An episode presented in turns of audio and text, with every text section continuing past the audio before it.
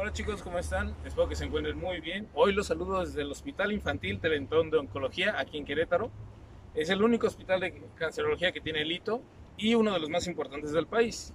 Hoy estamos aquí porque en un momento vamos a entrar a hacer una donación de plaquetas o de sangre, ya veremos qué se puede. Eh, este episodio va a ser un poquito diferente, más que de formación, va a ser de concientización, ya que creo que es algo muy importante estar conscientes del bien que podemos hacer.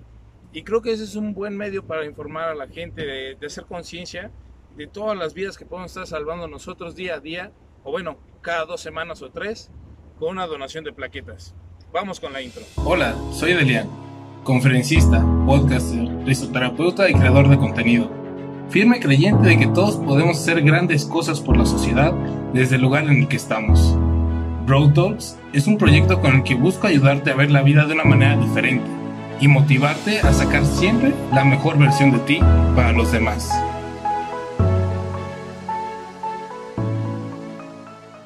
Muy bien chicos, se preguntarán qué estamos haciendo aquí. Vamos a venir a donar, ya les dije en la intro. ¿Y para qué, qué es lo que vamos a donar? Muy bien, las plaquetas son un compuesto de la sangre, que para qué sirve para muchísimas cosas realmente. Pero cuando los niños con cáncer están llevando un tratamiento y tienen ciertas cirugías, llegan a perder muchos de los elementos que tienen en la sangre, tanto como sangre, y pues necesitan reponerlos de alguna manera, y eso se hace mediante donaciones de eh, unidades o de ofrecimientos, depende de dónde estén, es como se les llama, y es como pueden los niños seguir su procedimiento sin tanto riesgo. Obviamente, si un niño se queda sin plaquetas, pues es algo muy peligroso, esto, eso no debe de pasar, pero pues la idea es esa, que con la donación siempre haya plaquetas en el banco de sangre para que pueda seguir así el niño su proceso, su proceso de, de tratamiento y así pueda en un futuro salir adelante. Eh, lo que el proceso que se sigue es uno llega aquí, te tienes que estacionar de colita porque si no está mal y después pasas a la recepción, en recepción te registras y ya después te pasan al banco de sangre. En el banco de sangre primero te ponen un video informativo, eh, voy a ver de ponerse unos pedacitos quizá, donde pues te van explicando todo el proceso que se va llevando, ¿no? ¿Qué es lo que vas a hacer? ¿Qué puedes preguntar a, al personal? Y pues cómo es que se obtienen esas plaquetas o esa sangre para que se pueda hacer un ofrecimiento al niño. Después de eso te toman una pequeña muestra para hacerte una biometría hemática, que es como el conteo de todos los compuestos que hay en tu sangre, para después pasar una historia clínica con el doctor o doctora dependiendo eh, quién esté.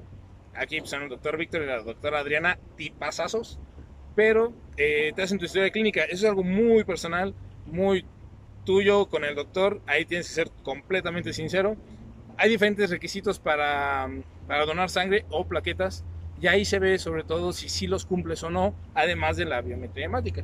Ya que, pues, por ejemplo, solo puedes tener una pareja sexual en el último año, tiene que haber pasado un año de tu último piercing o perforación, o tatuaje, no puedes tener hepatitis, sífilis, eh, VIH, eh, cáncer, muchas cosas, ¿no? Ahorita van a ver todos los requisitos, se los voy a dejar. Espero que no se me olvide.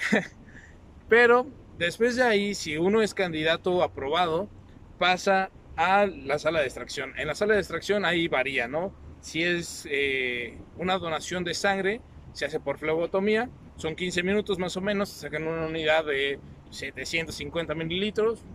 Puede variar, pero es más o menos el promedio. Y es una maquinita que se mece así para que no se coagule la sangre, ¿no? Entonces eh, te la sacan, se acabó y te puedes ir, ¿no? Obviamente hay recomendaciones para después que no puedes tomar ese día, no puedes cargar cosas pesadas y muchas cosas más, ¿no? Cuando es una, donación de plaquetas, eh, pasas igual a extracción, pero ahí es una máquina especial, es como una centrifugadora.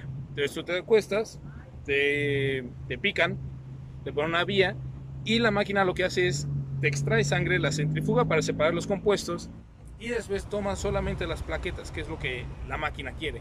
Y todo lo demás te lo vuelven a meter. Es decir, son varios procesos de extracción y de retorno sanguíneo. Para así poder tomar lo que realmente quiere la máquina, que son las plaquetas, y poder ayudar así a más personas. Una donación de plaquetas puede ayudar a muchas más personas que una donación de sangre pero también eh, pues es más pesado. Eh, sí requieres venir con tiempo, por ejemplo, ahorita son como las 10 de la mañana y nosotros vamos a salir de aquí casi a la una eh, porque sí es tardadito. Esperamos que 12 y media. Pero eh, si uno viene con la disposición, el tiempo y todo, pues ¿por qué no? Es recomendable traer ropa cómoda, eh, tienen ir todos los requisitos anteriores de donación de sangre que pues, ya verán, ¿no? Eh, después de que terminas tus ciclos de extracción y de retorno, pues te dan una cartita donde tienes, bueno, una hojita donde tienes que poner que tu sangre sí es segura y también te dan un papelito para que todo es una cartita al niño que va a recibir tu sangre. Antes se la leían al niño cuando recibía la unidad. Ahora me parece que lo que hacen es cuando el niño ya sale de su tratamiento de cáncer y le dan su globo dorado, que es lo que se hace aquí en el hito, cuando el niño ya se puede decir es libre de cáncer, se le dan todas las cartitas que recibió de las unidades de plaquetas. Los chicos, antes que nada, quiero aclarar que esa no es una mención pagada. Eh, realmente creo que, creo y espero ayudar a que más gente se concientice. Eh, no sé qué tanto vamos a poder grabar antes de entrar, pero eh, pues les iré compartiendo un poco lo, todo lo que se pueda grabar, todo lo que se pueda decir, para que ustedes se vayan dando una idea y se animen a venir. Es muy padre.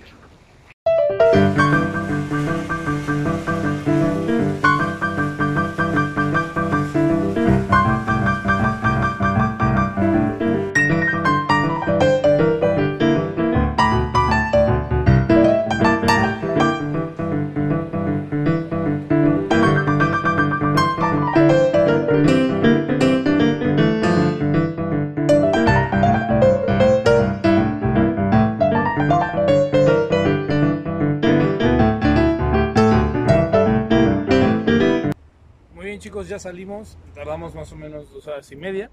Eh, fue un poquito lento porque había otros donadores también eh, ya haciendo su donación, entonces tuvimos que esperar un poco. Pero pues todo bien, todo salió bien, ya estamos aquí vendados y parchados. La verdad es una experiencia muy padre. Eh, pues no se puede grabar mucho, entonces eh, les dejo las fotos, les dejo también la imagen de los, los requisitos para poder donar. Y también pues no olviden que es algo que puede ayudar a salvar vidas algo que realmente mucha gente dice, no, es que te vas a poner mal, es que te va a hacer daño, es que no sé qué. Esto no te hace daño, no te preocupes, te hace más daño pensar en tu ex. Pero no pasa nada, hombre. Eh, mira, siga las recomendaciones de los doctores, sigas, eh, pues sí, las recomendaciones en general, todos los requisitos que te piden y así, no te va a pasar nada, todo va a salir muy bien.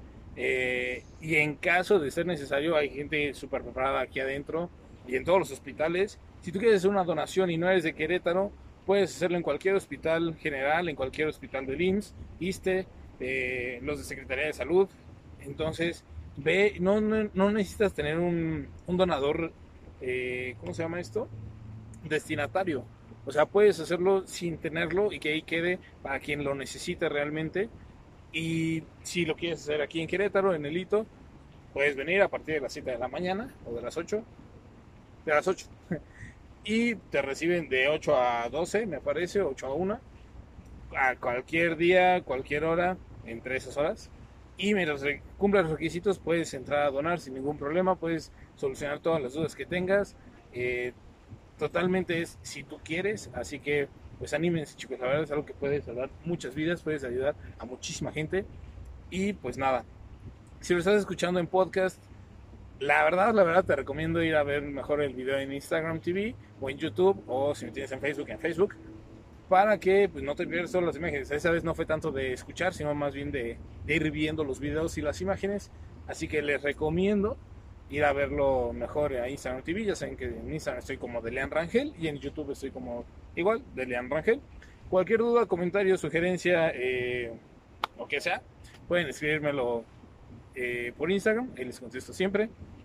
Y pues nada, chicos, realmente espero que les ayude a hacer conciencia de, de esta gran ayuda que pueden dar.